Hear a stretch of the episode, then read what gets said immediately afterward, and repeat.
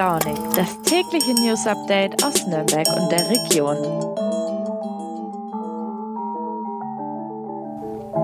Hallo und guten Morgen. Schön, dass ihr wieder mit dabei seid heute bei einer neuen Folge von Früh und Launig. Wir haben Mittwoch, den 17. August und ich bin Alena. Die Woche ist jetzt schon, naja, fast halb geschafft und es ist mal wieder einiges los. Auch wenn es immer heißt, im August ist saure Gurkenzeit und Sommerloch bei den Medien, ich habe doch ein paar spannende Themen für euch. Deswegen starten wir heute auch gleich damit. Wir sprechen als erstes über die Bilanz des 9-Euro-Tickets. Es gibt nämlich die ersten Ergebnisse aus Umfragen hier in der Region. Dann geht es weiter mit einem etwas leidigen Thema, der Maskenpflicht. Denn ab Oktober gelten hier wieder schärfere Regelungen, allerdings diesmal mit Ausnahmen. Und zum Schluss informiert euch mein Volo-Kollege Gregor Grosse über Weihnachtsbeleuchtung. Denn auch wenn das Ganze noch eine Weile hin ist, machen sich viele Städte jetzt schon Gedanken, wie sie dabei Strom sparen können. Und es gibt auch noch ein paar interessante Tipps für zu Hause. Also bleibt dran. Früh und launig das Update. Seid ihr in den letzten Monaten mit der Bahn gefahren und habt ihr dafür dann das 9-Euro-Ticket benutzt? Wenn ja, dann seid ihr damit auf jeden Fall nicht alleine. Millionen von Menschen haben in den letzten Monaten dieses Ticket gekauft und sind damit durch Deutschland gefahren, vor allem natürlich nach Sylt. Aber auch hier in der Region war die Nachfrage nach dem Ticket groß und der Verkehrsverbund Großraum Nürnberg und die Verkehrsaktiengesellschaft Nürnberg haben jetzt erhoben, wie denn das Ticket so angekommen ist. Und mein Kollege Arno Stoffels hat sich die Ergebnisse der Auswertungen genauer genauer angeschaut. Hallo Herr Stoffels, danke, dass Sie heute hier sind. Wie sieht denn bisher die Bilanz zum 9-Euro-Ticket aus? Ja, gemessen an den Verkaufszahlen ist es natürlich ein Riesenerfolg. Also der Verband Deutscher Verkehrsunternehmen hat vor ein paar Tagen die Zahl für ganz Deutschland genannt der verkauften Tickets. Die liegt bei äh, rund 38 Millionen äh, Kundinnen und Kunden. Und dazu kommen nochmal ähm, 10 Millionen Abonnenten die ja durch die Rabattierung ihrer Zeitkarten auch genauso von dem 9-Euro-Ticket profitiert haben. Und äh, nur auf den Verkehrsverbund Großraum Nürnberg bezogen sind es über 700.000 9-Euro-Tickets, die an den Verkaufsstellen des VGN äh, über die Theke gewandert sind. Das sind die Tickets, die im Bereich des VGN von der Deutschen Bahn verkauft worden sind, aber noch gar nicht drin. Also die Zahl liegt tatsächlich deutlich höher hier im Gebiet. Es wurden ja auch die Fahrgäste befragt, wie zufrieden sie mit dem Angebot sind. Wie war denn da das Ergebnis der Umfrage? Wenig überraschend sind die Leute natürlich insgesamt sehr, sehr zufrieden mit diesem Angebot. Zum einen wurde vor allem gelobt, dass es eben sehr einfach ist, also sowohl sich das Ticket zu besorgen, als auch damit dann Bus, S-Bahn, Regionalbahn zu fahren. Man kann ja mit diesem 9-Euro-Ticket, dadurch, dass es bundesweit gültig ist, einfach in jeden äh, Regionalverkehr einsteigen und muss sich keine Gedanken machen, die richtige Fahrkarte auszuwählen, das passende Angebot zu finden. Und das wurde von den, von den Menschen sehr, sehr gutiert natürlich. Und der niedrige Preis ist ja unschlagbar. Wie hat sich denn in den letzten Monaten die Nutzung des ÖPNV verändert? Fahren durch das 9-Euro-Ticket jetzt mehr Menschen mit Bus und Bahn? Ja, das hat sich stark verändert. Das ähm, wurde auch gemessen. Also sowohl der, der VGN und die, die VAG haben eine, eine große ähm, Kundenbefragung gestartet, als auch die Technische Universität München. Die haben das wissenschaftlich begleitet, dieses 9-Euro-Ticket äh, und die Leute digital sogar äh, verfolgen dürfen über ihr Smartphone. Und bei beiden Erhebungen kam raus, dass ungefähr 20 Prozent durch das 9-Euro-Ticket erstmals überhaupt den, den öffentlichen Personennahverkehr benutzt haben. Und auch der, der Anteil derjenigen, die ohnehin äh, schon den ÖPNV genutzt haben, der ist dann nochmal äh, gestiegen. Also da hat sich schon wirklich deutlich was getan. Und fahren die Menschen dadurch auch weniger mit dem Auto? Ja, das ist jetzt der große ähm, äh, Wermutstropfen bei der ganzen Geschichte diese Erhebung und vor allem die Erhebung der, der Uni München hat ganz klar gezeigt, dass das Auto wegen des 9-Euro-Tickets nicht, also praktisch kaum weniger genutzt wird. Also das sind gerade mal drei Prozent gewesen, die, die ihr Auto äh, durch das oder wegen des 9-Euro-Tickets äh, öfter haben stehen lassen.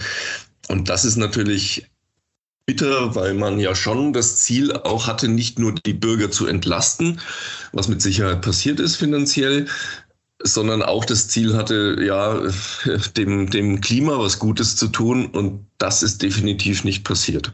Danke, Herr Stoffels. Tragt ihr im Moment noch Masken? Also ich meine beim Einkaufen oder wenn ihr in ein Restaurant oder so geht. Ich muss sagen, ich meistens eigentlich nicht mehr. Irgendwie habe ich das total schnell dann noch wieder abgelegt, als es keine Pflicht mehr war. Und irgendwie ist es ja schon deutlich entspannter so, vor allem jetzt bei den Temperaturen das keine Maske mehr tragen, das könnte sich leider ab Herbst wieder ändern. Die Bundesministerien für Gesundheit und Justiz haben das Infektionsschutzgesetz überarbeitet. Und ab dem 1. Oktober gelten dann wieder strengere Regeln beim Maskentragen. Das heißt, dass in Krankenhäusern, Pflegeeinrichtungen oder dem Fernverkehr die Maske dann wieder verpflichtend ist. Aber das würde ja noch gehen. Es geht aber noch weiter.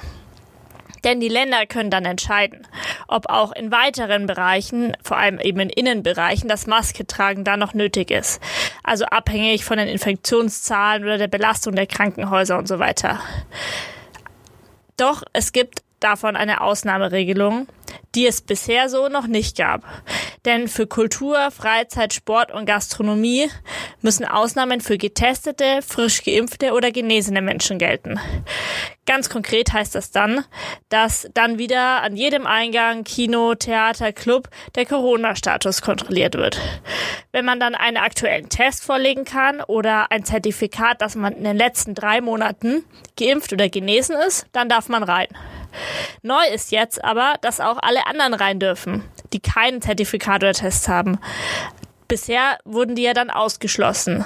Jetzt dürfen sie zwar rein, müssen aber eine Maske tragen. Das klingt irgendwie schon nach einem ganz guten Angebot und nach ganz guten Lösungen, aber die Betriebe im Kulturbereich und der Gastro stellt es vor eine riesige Herausforderung. Ich habe mich dazu mal umgehört in Betrieben in Nürnberg und viele haben da sehr Ähnliches gesagt. Vor allem drei große Aspekte beschäftigen die Kulturbetriebe. Erstens ist das Personal. Denn wenn wieder mehr kontrolliert werden muss, dann braucht es dafür wieder mehr Leute. Und die sind nicht da. Außerdem muss auch das Personal dann ja ständig getestet werden und das mussten dann die Betriebe, da muss dann Buch geführt werden darüber. Also total viel mehr Aufwand und Stress für alle. Der zweite Aspekt sind die Kontrollen an sich. Also natürlich kann man beim Eingang, beim Einlass checken, wer ist geimpft, genesen etc. oder wer muss eine Maske tragen. So, und dann gehen die Menschen in den Kinosaal oder in den Vorführungsraum und dann, dann kann niemand mehr checken, wer jetzt seine Maske auflässt, wer nicht, wer müsste sie tragen. Also ist überhaupt nicht nachvollziehbar. Und drittens fühlen sich viele Kulturschaffende unfair behandelt. Einerseits, weil sie ja jetzt in den letzten Jahren viel Geld investiert haben, um Räume mit entsprechenden Lüftungsanlagen auszustatten etc. und sagen jetzt, naja, eigentlich bräuchten wir überhaupt keine Maske mehr in den Räumen. Und sie sind relativ sauer, weil eben jetzt schon wieder dass der Kulturbereich ist, der strengere Maßnahmen einhalten muss oder dann in Zukunft einhalten muss. Weil für den Alltag sind die eigentlich so gut wie nicht praktikabel und sie fühlen sich da benachteiligt gegenüber anderen Bereichen. Die Mitarbeiterin eines Theaters in Nürnberg hat mir dann gesagt, bevor es solche Ausnahmeregelungen mit Maske, ja, nein, manche so, manche so gibt, sollte man lieber wieder eine generelle Maskenpflicht machen. Das könnte man dann ja wenigstens kontrollieren. Das sehen auch die Clubs so. Entweder alle oder keiner. Allerdings doch ein bisschen anders, denn sie sind sich sicher, dass wenn diese Regelung kommt, werden sie größtenteils wieder auf 3G umstellen. Das heißt, man kommt dann wirklich nur noch rein mit Test, Impfung oder Genesung und keine Ausnahme mit der Maske. Denn sie sagen, naja, wir sind ein Nachtbetrieb, da wird Alkohol getrunken, es ist einfach völlig unrealistisch, hat zumindest ein Clubbetreiber gesagt. Auch die Gastronomie hofft, dass es nicht zu diesen Regelungen kommen wird. Der Wirt des Bratwurst Röslein in Nürnberg fürchtet, dass eh wieder jedes Land dann sein eigenes Ding machen wird. Es gibt unterschiedliche Regelungen, unabhängig vom Ort und keiner weiß dann mehr eigentlich so genau, was gilt. Und die Menschen sind verwirrt und werden dann einfach zu Hause bleiben, sagt er. Er ist der Meinung, man sollte es den Menschen einfach selbst überlassen, was für sie das Beste ist. Mit Maske oder ohne. Ich bin sehr gespannt, wie es dann im Herbst weitergeht und hoffe natürlich, dass die Infektionszahlen und die ganze Pandemieentwicklung sich so weiterentwickelt, dass weder eine Maske noch alle an, noch irgendwelche sonstigen Regelungen nötig sind. Aber wir werden sehen, wie realistisch das ist. So, wir haben jetzt Mitte August und ich fürchte, es ist bald wieder soweit, dass in den Supermärkten Schokonikoläuse und Lebkuchen einziehen. Also für mich ist das Ganze noch super weit weg. Aber während wir zum Teil noch am Strand in der Sonne liegen, ist das Thema Weihnachtsbeleuchtung durchaus schon ein Thema. Denn durch den russischen Eingriff auf die Ukraine ist die Energieversorgung angespannt und das Thema Stromsparen beschäftigt viele Städte. Mein Kollege Gregor Grosse hat sich hier in der Region umgehört, wie die Städte zum Thema Weihnachtsbeleuchtung stehen. Hallo Gregor, wie sieht's denn bei uns in der Region so aus? Haben sich die Städte schon Gedanken gemacht um das Thema Weihnachtsbeleuchtung? Ja, das ist ein bisschen unterschiedlich. Einige Städte haben sich schon sehr intensiv mit dieser Frage auseinandergesetzt. Ähm, bei anderen steht die Entscheidung noch komplett offen, beziehungsweise die haben sich noch gar keine Gedanken darüber gemacht. Aber es gibt ja auch schon einige Städte, die jetzt auch unabhängig von Weihnachten schon auf Einsparmaßnahmen setzen. Ähm, zum Beispiel, dass die Fassadenbeleuchtungen früher ausgeschaltet werden. Kannst du ein paar konkrete Beispiele nennen, was die Städte für Weihnachten in der Region so planen? Mhm. In Nürnberg beispielsweise soll voraussichtlich alles beim Alten bleiben. Das hat mir der Wirtschaftsreferent Michael Fraß äh, erzählt. Die Weihnachtsbeleuchtung in der Innenstadt sei eh schon komplett auf LED umgestellt worden, deswegen bestehe kaum Einsparungspotenzial. Ähm, aber es könnte natürlich noch, äh, es könnten natürlich noch Vorgaben der Bundesregierung dazwischenkommen. Aber nach jetzigem Stand ähm, wird geplant, dass die Weihnachtsbeleuchtung ganz normal stattfindet. Auch in Fürth soll es sie geben, aber mit einer Einschränkung und zwar das sta nicht statt wie üblich bis zum 2. Februar, sondern dieses Jahr die Festbeleuchtung nur bis zum 6. Januar geht. In Gunsenhausen ist noch keine endgültige Entscheidung gefallen. Es wird gerade noch Rücksprache mit den Unternehmern am Marktplatz gehalten. Bislang ist jedoch vorgesehen, dass die Beleuchtung aufgehängt wird.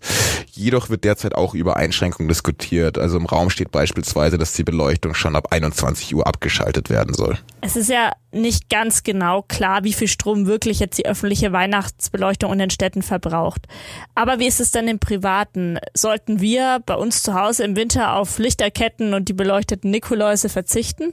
Ja, da habe ich mal bei der FAU angefragt und dafür haben wir dann zwei Wissenschaftler vom, äh, vom Lehrstuhl für elektrische Energiesysteme ausgerechnet, wie viel Strom das eigentlich verbraucht, die individuelle Weihnachtsbeleuchtung. Sie gehen dabei in einem Haushalt von durchschnittlich drei LED-Lichterketten aus und sie haben dann eben ausgerechnet, falls die Beleuchtung eben einen Monat lang acht Stunden täglich eingeschaltet ist, ergeben sich für den Haushalt tatsächlich lediglich nur Mehrkosten von 76 Cent. Wenn man das Ganze aber dann auf Deutschland hochrechnet, beträgt der Leistungsbedarf etwa 180 Megawatt und das entspreche etwa einem kleinen thermischen Kraftwerk. Genau. Und die Wissenschaftler haben mir eben gesagt, ja, man könnte eben zum Beispiel nur eine dieser drei hypothetischen Lichterketten einschalten. Dadurch könnte der berechnete Verbrauch schon um ein Drittel reduziert werden. Und wie sieht es sonst zu Hause aus? Gibt es andere Stellen, an denen man denn mehr Strom sparen könnte? Laut den Wissenschaftlern ist der Stromverbrauch von Haushaltsgeräten im Standby-Betrieb, also etwa von Fernsehen, Computer, der Kaffeemaschinen, äh, weitaus höher. Äh, wenn diese Geräte 24 Stunden am Tag ausschließlich im Standby-Betrieb sind, dann ergibt sich dadurch ein jährlicher Verbrauch von 219 Kilowattstunden. Das bedeutet für den Haushalt dann äh, Mehrkosten in Höhe von 77 Euro. Auf ganz Deutschland hochgerechnet entspricht es sogar einer Leistung von einem Gigawatt, was ungefähr mit einem mittelgroßen Kernkraft Kraftwerk ähm, zu vergleichen sei. Die Wissenschaftler geben dann Tipps eben, wie man, wie man hier auf Alternativen setzen kann, zum Beispiel mit abschaltbaren Mehrfachsteckdosen, mit Zeitschaltuhren oder Smart Home Technologie. Dadurch könnte dann auch wirklich ein signifikanter Beitrag zum Energiesparen geleistet werden. Alles klar, danke dir, Gregor. Dann muss ich mal daheim gucken, was sich noch an Energie sparen lässt. So, ihr Lieben, das war's für heute. Wir sind schon wieder am Ende der heutigen Folge. Wie immer findet ihr alle Infos zu den Texten in den Show Notes. Ich verlinke euch die da. Ich freue mich, wenn ihr auch morgen wieder mit dabei seid bei einer neuen Folge Früh und Launig. Macht's gut bis dahin, eure Alena.